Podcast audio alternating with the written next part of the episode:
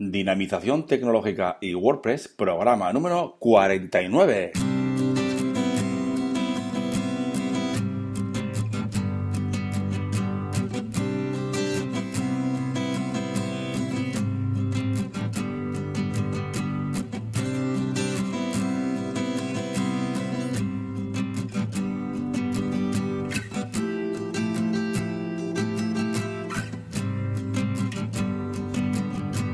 Muy buenos días a todos y a todas. Eh, bienvenidos a este nuevo programa, el programa número 49 del podcast Dinamización Tecnológica y WordPress. Ya sabéis que aquí, en este podcast, hablamos de y sobre WordPress. Difundimos la palabra de WordPress. Hablamos de noticias, hablamos de plugins, hablamos de temas, desarrollo, WooCommerce, también hablamos de tecnología y muchas cosas más que, nos gustan y que están por venir también. Mañana tengo sorpresitas, ya veremos lo que tenemos. Os recuerdo que tenéis la nueva zona premium donde podéis encontrar esos cursos, eh, plugins y temas premium, formulario de soporte para vuestras dudas y más cosas que estamos añadiendo. Ya sabéis, dinapime.com barra zona guion premium.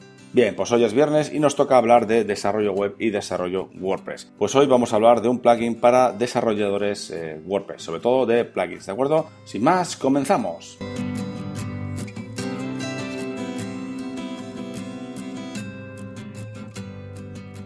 Pues como decía en la introducción, ya estamos en el programa número 49. Mañana es el programa número 50 del podcast Dinamización Tecnológica y WordPress. Os recuerdo que tenemos un programa especial, más bien eh, muy especial. Tengo alguna que otra sorpresa para vosotros y vosotras. O sea que no, no, no os perdáis el programa de mañana, el número 50, ¿de acuerdo? Bueno, bien, eh, vamos al tema del programa de hoy. El tema del programa de hoy es un plugin, quiero hablar de un plugin para eh, todos aquellos que estéis empezando con el desarrollo de plugins, ¿de acuerdo? Ya comentamos, hemos comentado algo en algún programa sobre el desarrollo de plugins y comentaremos más sobre el desarrollo de plugins para WordPress, pero hoy quería hablaros de un, de un plugin muy, especial, muy interesante, que os puede ayudar eh, en el desarrollo de, vuestros plugins.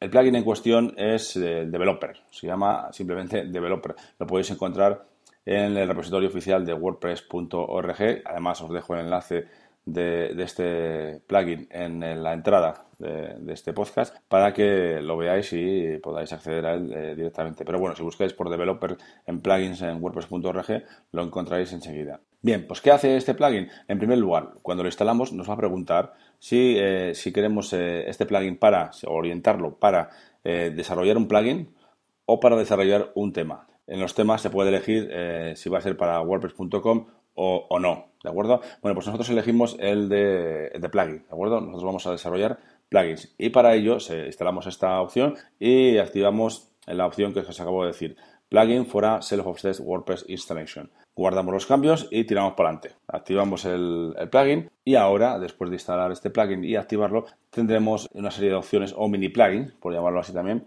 eh, a nuestra disposición tenemos el plugin, el mini plugin de Debug Bar, ¿vale? Esto habilita una barra de depuración que nos aparecería eh, a partir de ahora en la barra de administración que nos muestra las eh, consultas a las peticiones, la caché y mucha información sobre la depuración. También está la Debug Bar Console que lo que hace es añadir una, consola de PHP MySQL a la barra de depuración. Por supuesto, este mini plugin requiere el anterior, ¿de acuerdo? Si no está instalado el anterior, este no va a funcionar, ¿vale? También está el debug eh, bar cron. Lo que hace este, este mini plugin es añadir un nuevo panel a la barra de depuración que muestra la información eh, de los eventos eh, programados de WordPress, ¿de acuerdo? Es muy interesante para, para el tema de de programación de plugins depende de lo que estemos haciendo, ¿no? Pero que eh, pueden ser muy, muy interesantes. Todos estos mini plugins se pueden activar eh, todos o solo algunos. Eh, generalmente activaremos solo los que nos los, que requiramos en ese momento, ¿no? Depende de lo que estemos haciendo.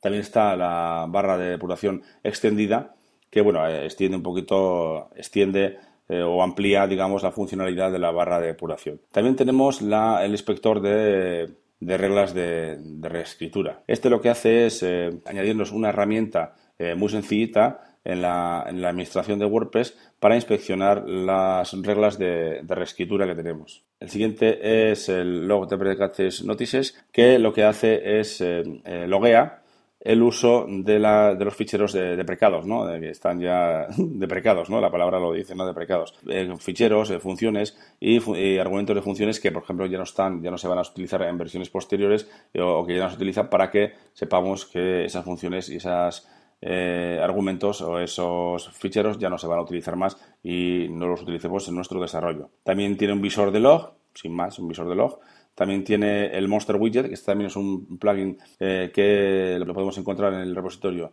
independiente, que lo que hace es eh, proveernos, digamos, nos muestra una forma fácil de, ver los ficheros en el panel de administración de WordPress.